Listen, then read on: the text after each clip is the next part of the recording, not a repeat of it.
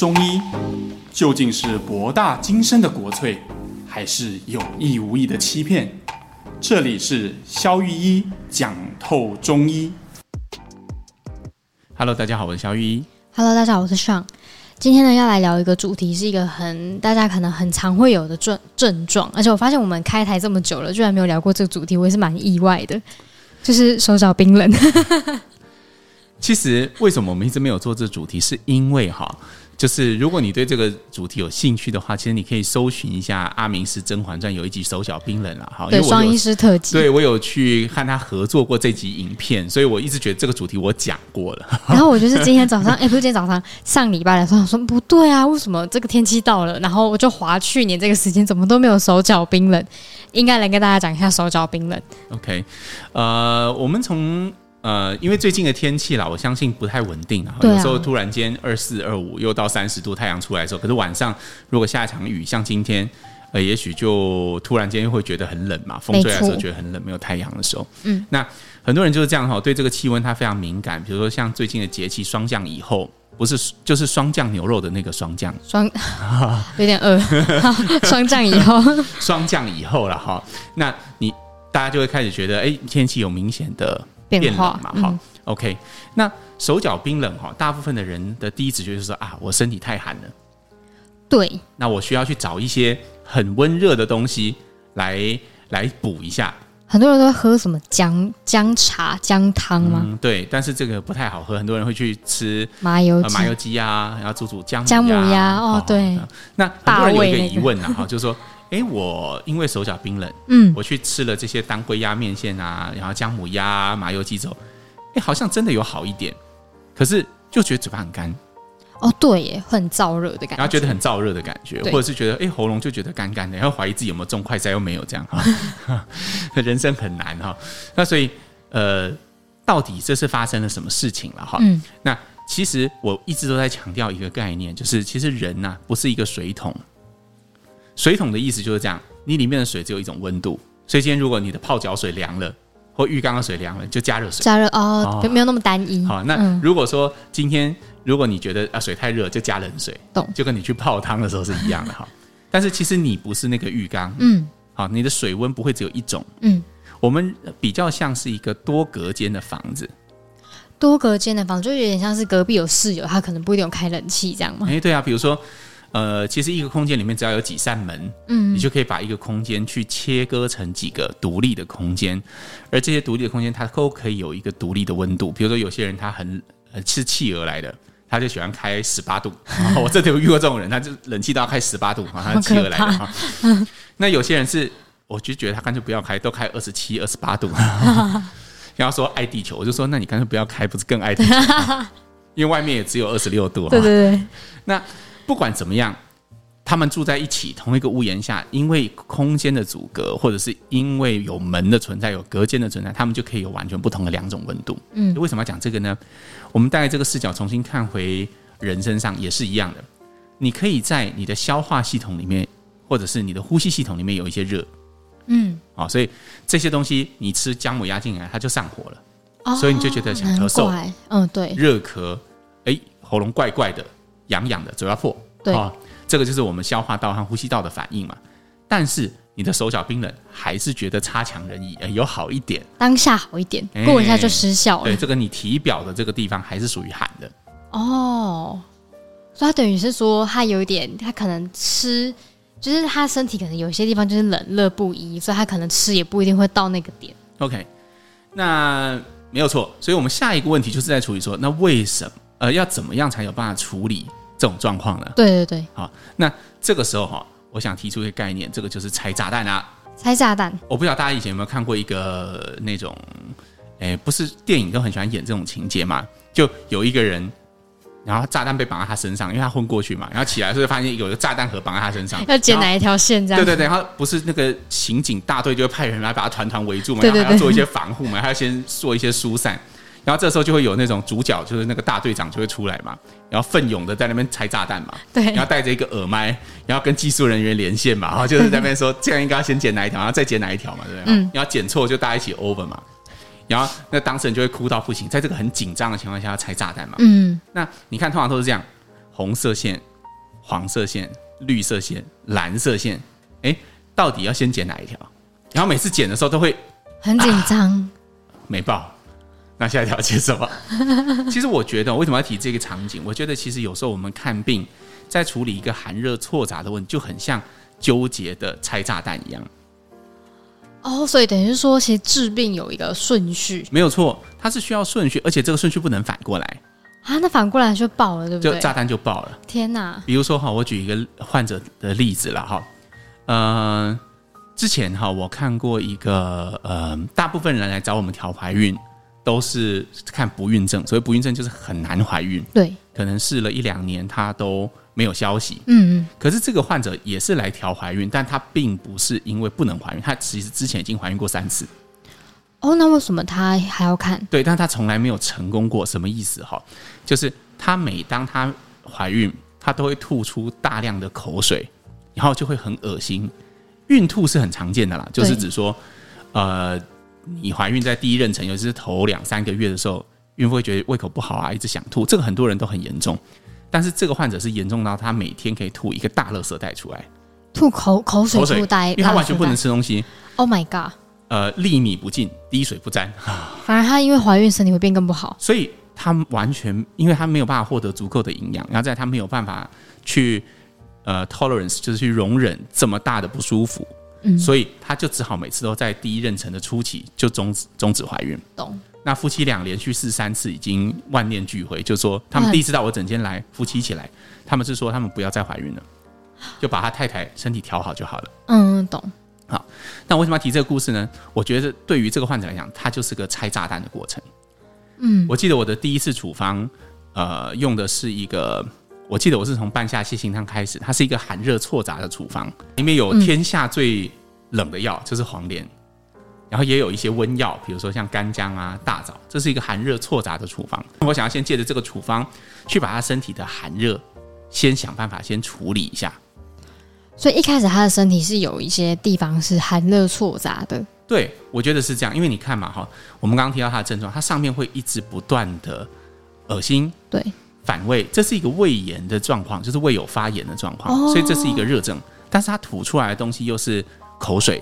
然后它也又会拉肚子，所以而且其实都拉肚子都是以清晰的粪便，然后跟水为主哦。所以这个其实它就是有寒跟热同时在它的消化系统里面存在。那这种我们就是用一部分的黄连，一部分的干姜去符合它身上的比例。我认为这是拆解它身上这两个隔间一个最重要的一步。嗯，好。这就好像施工一样啊，它一间很热，一间很冷。我尝试拆除中间的隔间，，OK。那拆除了中间的隔间之后，我发现，哎，他整个身体其实是偏寒的。哦，他本人的体质其实很寒。就是，哎，当我们把中间的隔墙拿掉，发现，哎，两边的空气一旦交流，发现整体来说其实是偏寒的。嗯，这时候患者的表现是这样，他不想吐了，然后呃不会反胃了，好，但是他还是觉得很虚弱。哦，因为它太、嗯、太寒冷，还是觉得手脚很冰冷，懂？还是觉得头发一直掉，那这个就是跟血虚、跟温血虚有关，对。所以我就开始加上一些补的药，好，但是我会发现到，哎，其实他的头面部还是有些热，比如说他还是会有点口臭，哦，有点眼睛干，嗯，啊，还是觉得口干，啊，脾气还是不太好。徐先生跟我说，好，那这样的话，我就会判断，哦，这个是有一点上热的寒症。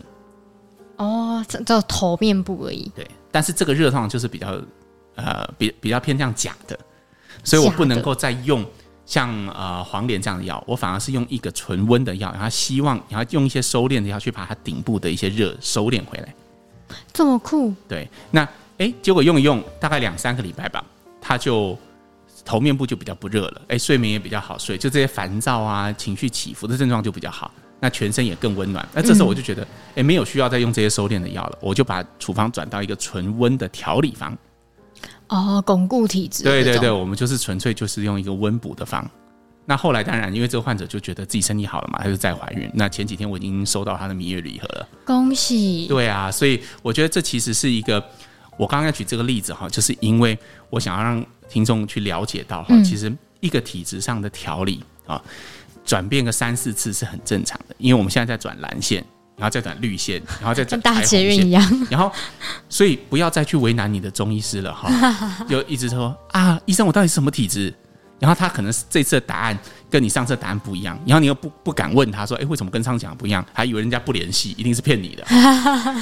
其实不是这样的哈，其实是常常有的是，我们这一阵子觉得什么症状最突出，我现在应该先把黄线剪掉。那其实中间都是一个很复杂的医学医疗决策过程。懂。所以就是说，像民众一般的，可能他手脚冰冷，他单纯以为他就只是手冰什么的，搞不好那也是他炸弹的某一层而已。没有错哦。对，那因为我们之前跟黄医师合作的那一集手脚冰冷嘛，对，我记得有二十五万次的流量嘛，那一集好像有哎、欸，好像蛮多的。对，那我我记得那一次就很多人问这个问题，那我到底是哪一种？就大家常会把辩证分型当做心理测验一样。对啊，会喜欢对号入座。对，然后就要对号入座嘛。比如说，哎，我到底是属于呃郁型的气郁型的手脚冰冷，啊水厥型的手脚冰冷，还是呃阳虚型的手脚冰冷？嗯。但是其实你其实可以都来一点的，然后你也可以这几种东西纠结在一起。哦，可能都有。对，但是可能在纠结在一起，我们就要先解决气郁，然后开始温阳，温一点的时候，趁你还没热起来的时候，先把其他东西先。解决，然后再回头再来温阳，有可能要分三四段。哦，等于是说，它就是这这个药要走的在身体里，不可能一次就是啪，然后完全处理完。你看，如果我们讲一个不恰当的比方哈，你看，就算是星座，也不是完全。你看它切的这么细，总共有二十四个星座嘛，对不对？对。它它切的这么细，它也不能完全完全解释这个人格。这时候要怎么办？这是要引入太阳、星星、月亮啊，还有上升，还有上升下降，对不对？对对。为什么要这样？因为单一的指标已经没有办法完全解释，或完全把它很硬性的区分成，那你就是这样。嗯，它需要一些其他的东西一起。那我觉得，其实那个上升星座这件事就很像我们刚刚讲的，你可以是两种合在一起，只是以哪个为主，懂？以哪个为辅，应该先处理哪一个，后处理哪一个，是这样的问题。懂，所以大家在看自己手脚冰冷的时候，如果一昧的觉得唯一一个方法可以解决自己的问题，其实也有可能会反而越补越不好，有这个可能性嘛，对，对不对？然后也不要觉得体质是不会变的哦。对，因为有些人就是随口带一句话说：“哦，我就偏，我就很虚啊，我就很虚。”然后他就是搞不好长痘痘，还是觉得我就是很虚，然后他动不动就会一直很常喝一些很热很热的药，然后反而把自己搞得可能身体没有很舒服。没有错，因为其实哈，这个就牵扯到一个，也是跟各位听众分享的概念啦。就是说，在我的十年的临床经验里面，我认为寒热其实是一个变动很快的象，而且是经常在流转的象，嗯、所以呃，不用太纠结在寒热上面啊。医生啊，我就是哈，那个脸很容易出油啊，长痘痘啊，然后身体很容易发炎，这应该是热吧？但是我为什么冬天手脚冰冷？哎，对我也不知道。我都会这样讲，但是其实如果一个比较长的回答就是，其实那个不重要。嗯，啊，不重要的原因是因为他都没有办法决定你今天要用什么药。懂？啊，我们上次在讲脉法那个那个啊，我们那个测试单元哈，就是如果你没有听过这一集，我强烈建议你去听听看这一集。这一集是我录 Podcast 有史以来我觉得我讲的最好的一集，最能符合我的思想上的一些最近的一些心得哈，就是说。呃，我们只能从你身体真正我们点完你多少兵之后，才能决定一个最好的战略方向。嗯，好，而不是呃去看哦，你是热或者是寒，你是什么体质，所以我们就丢什么。不是看单一的资讯，对，不是看单一的资讯就可以解决问题的，它需要经过一个精密的计算、评估、决策，然后同时也要付出一些代价。懂。那我好奇问一个，就刚刚小手提到说纠结的部分，就是会有很多人他的那个炸弹会非常的。多层嘛，还是通常通常就是一就是可能一两层，他就会看到他自己的体质的本质。这是一个很好的问题哈。呃，我想聊一个概念哈，什么叫做难病？难病、哦、就是什么叫难治的病？是那种就看起来病入膏肓的那种很难治吗、呃？对，通常对我来讲，难病的意思就是很纠结的病，就是难病。哦，好，我举例哈，两个极端，有些年轻人他火气真的很旺盛，因为现在年轻人就这样嘛，又晚睡。现在年轻人好像讲的我很老一样，没有，我们年轻人就是这样嘛，哈，就是 很晚睡，晚睡好。然后呃晚上可能在追剧啊，因为舍不得睡嘛，因为好不容易时间是自己的嘛。对，嗯，上班都是老板的，然后回到家继续就是做一些老板交代的工作，好不容易赖都回完了，天哪，社畜人生是吧？哭哭。是啊，那所以就舍不得睡嘛，然后就把自己弄得虚火很旺盛嘛，然后脸就长痘痘啊、出油啊，然后明年纪轻轻体力就很差，整天觉得自己很夯嘛哈，然后消化系统胃酸啊、胃痛啊，现在很多很多这样子。OK，好，但是问题是，通常这样的年轻人非常好治，他都觉得哦，其实年轻人的火气远比中老年人的火气大很多，嗯，对吧？年轻人打疫苗烧的也比较高嘛，对啊，对啊，确诊也是烧的比较高嘛，对，所以热很多。寒很多，并不代表病很难治。哎，为什么？因为以炸弹，就是我们刚刚讲的那个模型来讲，它就只有一条线。哦，就是要么寒，要么很多热这样子。它就只有一个隔间。那很简单啊，你寒很多，好像我们刚刚讲的，这个年轻人热很多，那我们就堆很多的寒药给他就好了。哦，那这样就可以解决问题，因为它只有一层，懂？它不纠结。哦，它虽然程度很厉害，但不纠结。嗯，好，那我们最怕，我最怕的难病就是它程度不厉害，但是很纠结，很复杂的那种。我举例哈，现在不是很流行医美手术啊，但这不是一个很好的例子了。如果你的问题很单一，你就是其他地方都长得很漂亮，就是眼睛两条眯眯眼。那最适合你的，就去开个眼头，好，然后再割双眼皮，然后把眼睛放大，然后再戴个瞳孔放大片，搞定。对，很棒。但是如果你有没有看过一种长相，就是他的眼睛单独看蛮不错的，也是炯炯有神，鼻子也蛮高挺的，哎，嘴唇也是蛮丰厚，但组起来就是 那么有点不对，这样、嗯、对对对对，觉得好像少了点什么 啊，这个就很困难，对不对？对，你可能修修补补的东西就要很多，因为它是一个。是一个组合性的问题，嗯，那就是我们刚刚讲，就是纠结的问题。你不是单一维度上很厉害，嗯，你单一维度上就像单一维度上眼睛很小，这很容易解决，就割就好了。对，但是如果你是很多维度，每一个维度看起来都没有问题，但组合起来很有问题，哇，那这就难办了耶。对啊，以病理状态来讲，就是你有点寒，又有点热，好，又有点郁，好，又有点水饮，又有点淤血，那都不厉害。嗯啊，症状呢也没有很严重，也不是说很明显长痘痘就会冒一两颗。哦，月经来的时候就有，平常也没有。好，然后诶，心情嘛，说到这忧郁症嘛也没有。好，但是就是诶，有一点点不舒服，好，情绪起伏大。哎，这种就难办了。这就是难病。对，你觉得的难？他非常纠结。那这个时候就考验医者在面对这一坨炸弹或者是这一坨毛线球的时候，如何去理清里面的脉络。然后如何去选择？我们应该先剪哪一条线？先后。先处理哪个问题，后处理哪个问题，它会比较有效。懂？你看嘛，你有没有打过那种？像我，我有时候中午叫便当，我都不明白为什么老板的结要打那么复杂。哦，这样子啊，就是绕一圈，然后一个。没有没有，那是一般的。有些人真的是打的比较艺术一点。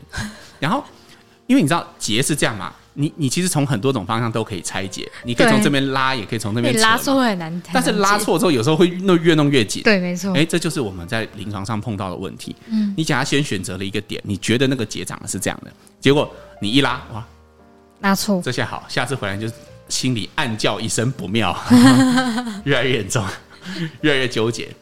比如说。呃，最常见的是这样哈，比如说有呃有些患者他的皮肤病很严重，嗯，哎，我就觉得皮肤病很严重，看起来应该是热为主吧，那我们就先以清热为主，好，给了一个清热处方，结果哎，患者真的有比较好，他还蛮开心的。可是我一把脉发现，哎呦不妙，他的热跑进去了，就是你把它压得更深了，哦，反而这样子更不好处理。好像我们去追打敌军，嗯，结果哎，本来敌军都散落在外面嘛，但是因为我们的追打，他们跑进一个城堡里面，要把门关起来。哇，这这很难办。然后这下子要炸城堡了。然后你就心里就有一个预警，只好跟患者讲，这个病哈可能会比较久啊，要两三个月。因为啊，可是其实我的风格我是会跟患者直接讲的，嗯、就是说你现在看起来有改善，但是后面这个尾巴可能要很长了。嗯，对，因为它已经全部躲在里面了。人体真的是很复杂。对，所以有时候我们在面对这些复杂的问题的时候，怎么去决定是比较好的？嗯。所以，我不是常在讲《孙子兵法》吗？对啊，就是穷寇勿追嘛。就是如果你包围他们之后，要留一个缺口让他跑。对，不可以让他就是都关起来。因为如果都关起来，他就会跟你拼死拼活嘛。但是如果你给他一条路，然后还刻意选择他往哪个方向开一个口，他就往你预设的方向跑。懂？那你就比较容易掌握病情的转归。对，所以治病如打仗，没有错。所以哈，呃，讲到这边哈，就是呃，不要再去怀疑。你的中医师了哈。我有很多患者会问我一个问题，哦，我我巷口那个中医师啊，肖医师，你叫我们去看巷口的，而且我巷口上一次跟我说我天气太热，下次跟我说我这里太冷，他都自己都不联系呢哈。啊，不联系，人家没有在演戏，嗯，确实有这个可能，嗯，你上次的主要重点是热，这次的主要重点是寒，嗯，因为你本来就不是个水桶，嗯，好，我们这一集要讲这一个目的，其实就是为了传达看病是一件困难而专业的事情，对，哦，手脚冰冷，一个看似这么简单的症状，它背后也可能蕴含着很多的机理，然后也可能是一个很纠结的炸弹。天哪！所以呢，听众们就是，如果冬天手脚冰冷，最快的方法还是去调理是最快的。如果你要嘛，如果自己抓了一些方子吃一吃，结果越来越复杂怎么办？会有这个可能，对不对？是啊，但是其实最好的方式就是做实验哦，做实验看结果。比如吃一个寒的，对，比如说你觉得手脚冰冷，我就邀请你去吃个麻油鸡看看。哎，如果说你吃了很舒服，什么问题都没有，那恭喜你就是个水桶。哦，就适合这样。你就是一个很简单的，就是模型，那你就这么做吧。嗯、但如果你吃了发现，嗯，有好一点，但是哪边好像要多了不对劲，不下的。哎，我吃了麻油鸡，手脚冰冷好一点哦，但是冒了两个痘痘，哦、便秘那，那不行不行。哎，那就代表就是我刚刚跟你说的那个状况就出来了。你可能是一个比较纠结的人，所以这时候纠结就有纠结的做法。懂，纠结就是要去找医师解解炸弹。没有错，没有错。讲白一点是这样。天哪，好，那大家就是最近这时间也点到了，赶快差不多去做实验了，及早调理，及早有效，没有啦。对啊，没有错。你看哈，这就让我想到，就是很有趣的地方哈，就是你看人的生理是这样有纠结的现象，其实心理也会纠结啊。嗯，大家有没有遇过？你的朋友里面一定有那种大辣辣型的，就是他哭的时候就会爆哭，嗯，你要开心的时候就会笑得很厉害，然后呃不高兴就会完全写在脸上，嗯，就是我们俗称的表里一致的人，形于色的人，对对，形于色的人，喜怒形于色。有时候你会不会觉得这种人其实蛮可爱的，然后也很好沟通？确实啊，就直爽。对，你一句话跟他说，哎，他不开心，他就会直接说，哦。他听得很不舒服，他就开始直接哭，嗯，直接哭。那有时候，其实我们会觉得这种人很好相处，对吧？因为你很容易支持他，他失恋了，他哭完了，他能量释放完了，就 OK 了。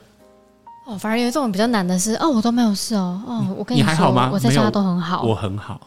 我，然后 Facebook 会发，你很爱演呢。我很好，然后我一定会再站起来的。这样子，然后再加上一天自拍照，你也不晓得他的目的是什么。对对对对对对。好，那这样子的人就比较纠结。好，那纠结就是，哎，他不好嘛？你看他各方面，就像我们刚刚讲眼睛、鼻子、嘴巴，他各方面都蛮好的啊。嗯。但是他不知道，他理不清楚自己的呃呃心里到底是怎么想的。嗯。他心里的脉络到底是如何？所以要解决出他的问题，就会更困难。懂，因为他的。层层递进的复杂度比较高，没有错。关于这个纠结，也许我们之后也可以做一集节目了哈。我觉得可以，听众可以留言一下你纠结的点是什么，来跟我们，我们啊，我们我们可以跟他互动一下，大家来留言，你最纠结的是什么？然后我们来看看大家纠结的点是什么，然后我们来拆炸弹一下。没有错，没有错。好，那我们来念本周的留言。哎呃，本周的第一则留言呢，他说他非常享受听这个节目，那谢谢你们用浅显易懂的方式澄清很多的疑问，然后想要请教肖御医呢，最近他的朋友上了坊间的中医课程，他认为可以透过八纲辨证来确认身体的体质方。然后服用一段时间，可以彻底改善所有的身体问题。而我们平常让中医师调理，时常会改变不同的处方来对症，都只是在治标。治标之后呢，就必须回到体质方去调养身体。这样的说法，不知道您怎么看？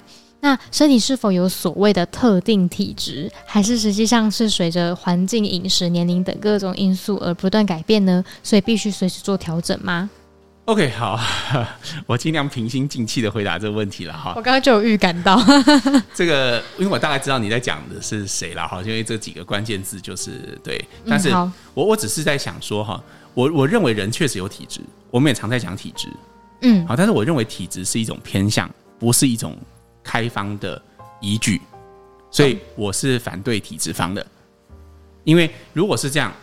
就意味着，比如说上是一种体质，嗯，比如说我觉得呃，假设上是小柴胡汤体质，我随便乱讲的。好，OK，那他不管生病、落赛、得 COVID 落赛，好各种啊，他吃坏肚子，都跟他有关吗？精神异常，哈，精神异常，Podcast 脑雾断片，好，我们都用小柴胡汤，你觉得这合理吗？当然是不合理的嘛。嗯，但是体质我们应该怎么解读？好，我建议这个听众哈，你可以去回去听听看我们脉法那一集，我真的超喜欢那一集的，就是那集真的蛮有蛮精彩。体质就是你自己有什么兵，这倒是不会变的。你自己身上有多少资源，这是不会变的。嗯，但是你有多少资源，还是取决于你的敌人是谁，对吧？对啊。今天如果你假设你的国家里面有二十万人，这就是你的本钱，就是你的体质。嗯，啊，算是一个不上不下的体质哈。嗯那今天如果外面没有战事的时候，这二十万最好的生产力是怎么样？屯田呐、啊，对啊，种田嘛，然后发展经济嘛，对对啊，这时候是最好选择。但是如果有敌人打来的呢？发展经济吗？叫他们当农夫吗？没有啊？应该先把锄头丢下嘛，拿起枪跟剑去外面作战啊。对对对，对，不然你国家都灭了，你发展经济有什么用？嗯，所以这就意味着告诉我们，我在为什么要讲这个故事，就是你同样都是这个体质，但是当你碰上不一样的情况的时候，你会选择不一样的策略。嗯，啊，这也是我们刚刚在讲的拆炸弹的事情。对，就是如何去选择这个策略是高度的专业了。哈，如果有人告诉你，哦，凭着一个你就喝这个处方，然后一路喝喝了一辈子都会很适合你，我认为这是非常偏颇的中医学概念了。哈，好，那我们就以上回复您。好，下一个留言，他说他是一个快被胃酸搞疯的三十岁女生。他说：“医师您好，我的困扰可能非常奇怪，但他真的快被逼疯了。他容易对。”异性焦虑，他说对方跟他讲话互动，他就开始胡思乱想，他觉得对方喜欢他，他理智上又知道没有，然后就会责备自己，然后但感性上又做不到，然后发病原因是高中时期被异性霸凌，然后现在已经快三十岁了，然后胡思乱想就会让他就看到对方的时候就会很紧张，然后很尴尬，然后最困扰他的是就是呢，他常常一天到晚在紧张尴尬，然后很不舒服，然后就会造成他的胃酸狂冒，早上起来嘴巴酸，然后平常讲话喉咙沙哑，没有。声音，然后就会咳嗽，然后他就说他又没没有办法控制他的思想，然后他的身体真的很可怜，很不舒服，那不知道该怎么办。然后呢，喉咙被胃酸烧得好痛，然后有去看心理智商，那他建议。呃，医师建议呢，他把焦虑写下来，然后每天感恩三件事，然后不知道做了多久才会见效。然后因为他的问题跟心理有关，然后医师吃药也没有什么用，然后他也不想吃精神科的药，因为感觉是一个不归路，而且他之前有试吃过一些优解，然后感觉头会很胀啊，不舒服。肖律师可以建议他可以怎么办嘛？因为他真的很崩溃，然后他很怕他会这样会得癌症。OK，呃，听起来你这个确实是从呃心理问题。应该是从议题出发的一个一个症状啊，所以我同意你现在做做的事情，就是我也鼓励你现在正在做的事情，你应该继续做。比如像心理智商这一块，因为心理的问题，就心病人需心药医嘛。这个其实从生理上来说，呃，很难帮到你什么。嗯，呃，这个概念就很像，呃，我常在跟整天跟患者讲哈，一个心理问题它是如何影响到我们的身体呢？通常的路径是这样：先有一个心理议题。比如你很生气，很生气，像这个患者来说是很焦虑、很紧张，对，很担心别人会怎么看他。对，那这件事情，他先有这个情绪，当这个情绪来时，他影响到他身体里面气的运作，然后这时候气塞住了，就开始产生一系列症状，包括他说的胃酸逆流。嗯，好，那药物，比如说你去看中医，好，可能也可以解决什么呢？可以解决气郁的状态。好，但是留意到一件事，就是今天气郁的状态是你的情绪造成的。对，所以当你不吃药以后，哎，情绪问题没有解决，那气郁就会重新再塞回来，症状又会重新再出现。哎呦，OK，嗯，所以我建议你可以双管齐下。第一，你的心理智商继续，就是所谓的每天感恩三件事，我觉得这是一个不错的做法啦。哈，就是你可以去持续尝试一段时间，给一点耐心跟啊、呃，就是持续做，就先不要太快的去看这个是不是立刻就对你有效。嗯，好，那去做一段时间，这是解决源头的问题。同时，你可以找一个信任的中医师帮你处理你气郁的问题。我觉得在生理跟心理这两边双管齐下，会看到一些效果的。好，这边建议给这位女性。好，那我们再念本周的最后一则留言。他说呢，肖医师你好，他说，请问小朋友啊，三岁起开始嘴唇一直脱皮，大片大片的脱落，是什么原因呢？然后一直有易肤、鼻过敏的症状。易肤应该是异位性皮肤炎。哦哦哦，我刚刚也在想易肤是，因为他他打那个印，让我想到演电视广告的易可夫哈，美悠悠。哎，他问什么？对不起，他说就是小朋友三岁就会一直嘴巴一直脱皮，然后有异位性皮肤炎跟鼻过敏的症状是为什么会这样子呢？哎、欸，其实现在的小朋友蛮蛮多的。哎、欸，为什么啊？嗯、那那个其实我觉得跟环境还有我们的饮食，甚至爸爸妈妈体质遗传，其实都有一些关系了哈。那我觉得，与其去问为什么会这样，因为这个问题其实是没有办法解决的。嗯，哦，可控的问题是应该怎么样可以帮到孩子，因为。呃，根据我的经验哈，这种很小的婴幼儿，他非常好调理。好，嗯、呃，我有一个小患者，大概也才一两岁吧，他也是异位性皮肤炎很厉害。嗯，那之前也是在某大学呃某某大医学中心看了很久的皮肤科哦，因为他们父母的环家里环境非常好，所以就是资源啊什么都会找最最厉害的。哎，但是嗯、呃，也没什么，就是好了又坏，坏了又好这样。然后他们就不忍心嘛，因为婴幼儿的那个呃皮肤都很细嫩嘛，那这样反反复复的就弄得不是很好。这样，那我记得这个患者只调了两三个礼拜，之后就没有再发作了，超快就没有再发作。为什么？回到我们今天讲的炸弹哈，婴幼儿通常的结构是不会太纠结的。你有看过纠结的婴儿吗？他哭就哭啊，饿就哭。对，你讲的是心理上的，其实生理上也是，因为他们刚原装出来嘛。他们能对啊，是啊，他们能够有的病理的堆叠跟纠结，一定是很少的。嗯，所以其实我常和我的学生说哈，就是呃，如果你要考验你到底会不会看病，刚开始的时候你就是可以从中医儿科入手，因为如果你连小朋友都看不好，基本上你就不用想要看更纠结的病，因为我刚刚讲了嘛，那是最容易的，嗯，最不纠结的。所以小朋友通常是这样。用药要很轻灵，我们之前好像有提过，小儿科的用药跟我们是呃成人的不一样的点不同哈？就它的用药通常都比较轻，我们用偏向很少的药就可以达到效果哦。但是就考验你对方向的掌握，而且通常结构不会太复杂。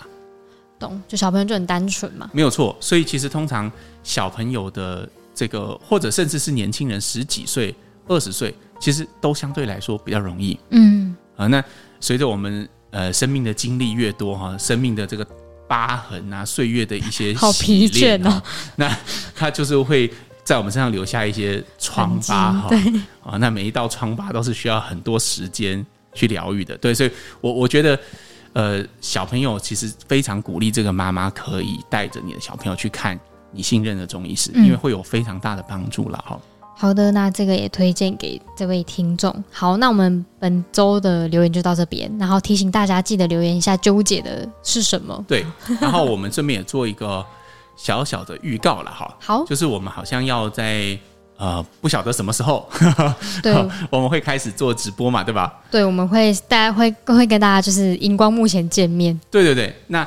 呃，因为今天正好有患者问到这个什么体质方啊，什么这些问题了，对，我觉得讲一下我们对这件事情的初衷跟想法，就是以前其实我我我我们只做两块，一块就是你现在正在收听的小雨讲透中医的 podcast，另外一块就是针对专业的医疗人员去设计的，呃，就是讲透中医工作坊，它是为了支持中医师发展他们自己，并呃能够让中医的水准在国内的范围内就是可以提升，嗯。呃，但是我们发现，其实确实有一群患者，他们对中医就是打一种有档以上恋人未满的状态哈。对，因为其实很多人留言，大家都哎呀涉略的蛮深的。对，大家就是我们发现，其实有一群人，他真的对中医有热情哈，然后有一些爱好，然后但是他反而因为没有办法接受到正确的中医资讯，嗯，那反而就是会呃像呃这位刚留言的听众一样，他会去听到一些其实我觉得。不是我们真的在做临床，真的在做的一些事情。嗯，了解。那以前我会觉得，哦，我我我不想要去做这样的事情。嗯，好，对一般民众去讲授一些中医的医理，我觉得会造成，嗯呃，大家就是会困扰，或者是说会造成同业的困扰。嗯，懂。但是我现在又觉得，如果我们不做，那这件事情就会变得更糟。会越来越复杂。对，其实我们在讲到中医公众法的后台，我们经常收到一般民众说：“哎，我是一个一般民众，我不是中医师，但我很有兴趣，我可不可以参加？”我们的一律回答都是不行。嗯、对、啊，因为就考虑到我刚刚说的这件事。但我们现在想法有些改变哈，我跟上会开始着手去呃策划一个线上的直播节目。嗯、那我们的呃对中医深度的涉略，它会介在目前的 Podcast 和工作坊中间，就稍微再难一点点。对，它很适合两群人，一群人就是你是中医爱好者，但是你真的想要听一些，诶，一个有经验的临床中医师他怎么这样操作的？嗯，也许你听到最后，你的兴趣最后变成说啊，这个太困难，我还交给中医师吧，这样也 OK。或者是，诶，你真的有一些正确的观念，你可以和你的中医师讨论，这是我的目的，哦、懂啊，而不是让你去。呃，藐视中医师的专业，就是说啊，我只要吃一个体质方就可以一直不断的做下去。这个就对，我就是想说，我们来做一些真正的这样的事情。那第二群就是，你可能是啊、呃、中医师，但是你初出茅庐，你想要有一些概念啊，你有对我的工作坊有兴趣，但是你不知道这是不是一个适合你，你想听听看这个医生的讲话的架构，或者是是不是跟你很合的，那也鼓励你来参加。啊，所以它原来会是一个开放的平台。那我们正在着手准备。对这件事，确定的时候会再跟大家公布时间。对，我们确定的时候会再公布时间。好的，那我们本周的节目就到这边。好哟，我们下次见喽，拜拜，拜拜。